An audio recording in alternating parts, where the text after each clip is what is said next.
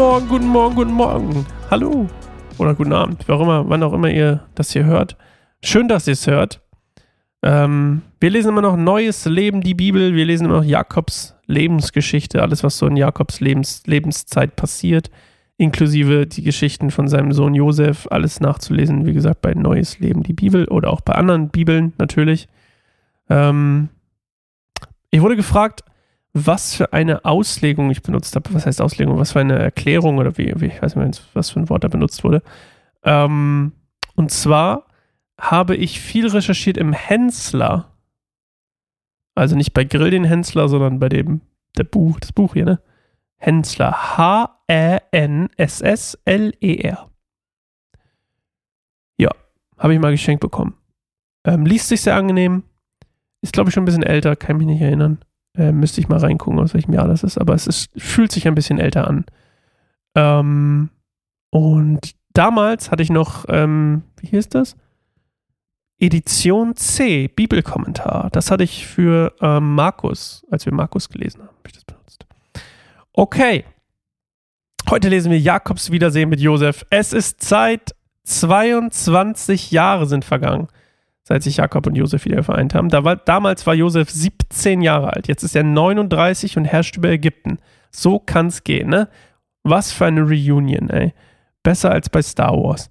Und ähm, ja, diese Wiedervereinigung, das ist ganz wichtig. Das ist quasi, ich hatte das, ähm, das ist die Bestätigung dafür, dass, dass der Segen immer noch da ist.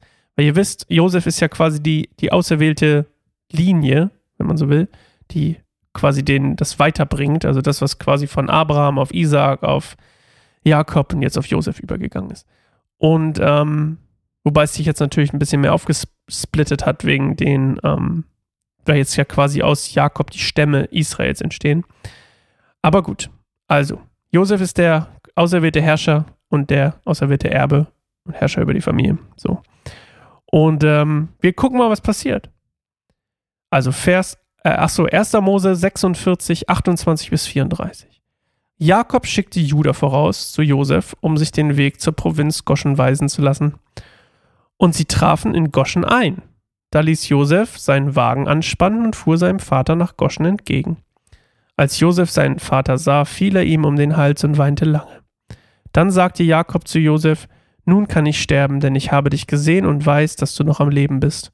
Und Josef sagte zu seinen Brüdern und ihrer Familien, ihren Familien, ich werde zum Pharao gehen und ihm berichten, meine Brüder und die ganze Familie meines Vaters sind aus Kanaan zu mir gekommen. Diese Männer sind Hirten und Viehzüchter. Sie haben ihre Schafe und Rinderherden und ihren gesamten Besitz mitgebracht. Wenn der Pharao euch also rufen lässt und euch nach eurem Beruf fragt, dann antwortet ihm, Majestät, wir sind seit unserer Jugend Viehzüchter, wie auch schon unsere Vorfahren. Dann wird er euch hier in der Provinz Goschen wohnen lassen, denn Hirten werden in Ägypten verachtet. Also Schafhirten äh, waren in Ägypten absoluter Dreck. Deswegen sollten die sagen, sie sind Viehzüchter. Ähm, ja, das ist nur so eine Randnotiz. Auf jeden Fall sehen sich die beiden wieder und ähm, nach 22 Jahren, ey. Heftig. Und er ist ja auch krass, er war 22 Jahre lang auch im Kummer. Also dieses, ich zerreiß mir meine Klamotten und dann bin ich traurig. Das ging 22 Jahre lang so, ne? Das war auch schon ganz schön krass. Ähm, ich ziehe jetzt da keine Vergleiche zu heute. Aber das ist schon krass. Ich finde das auch immer absurd, sich vorzustellen. Also ich meine, heute, also ich meine, ich komme noch aus der Nicht-Smartphone-Jugend.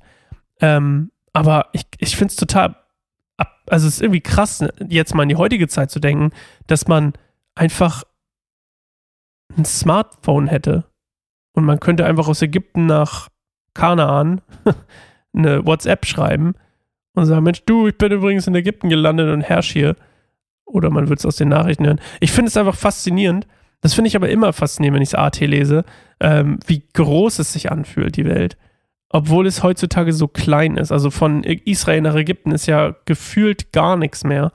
Ähm, und von also das ist halt schon, finde ich, faszinierend. Also klar, Südamerika von Europa fühlt sich noch weit an oder selbst Los Angeles oder so fühlt sich weit an, aber irgendwie so ein, das fühlt sich schon so weit an, weißt du, wie so eine, boah, wir machen eine Weltreise jetzt. Und das finde ich irgendwie diese Dimensionen früher ohne eben diese ganze Technik oder die Karten oder was auch immer es damals eben nicht gab, Google Maps, äh, ist schon einfach brillant. Finde ich einfach toll. Also schöne Vorstellung irgendwie. Gut. Hab ich noch was zu erzählen? Nö. Wir sehen uns morgen wieder. Cool. Freue mich drauf. Morgen lesen wir Jakob vor dem Pharao. Uh, gonna, das, das wird schön. Tschüss.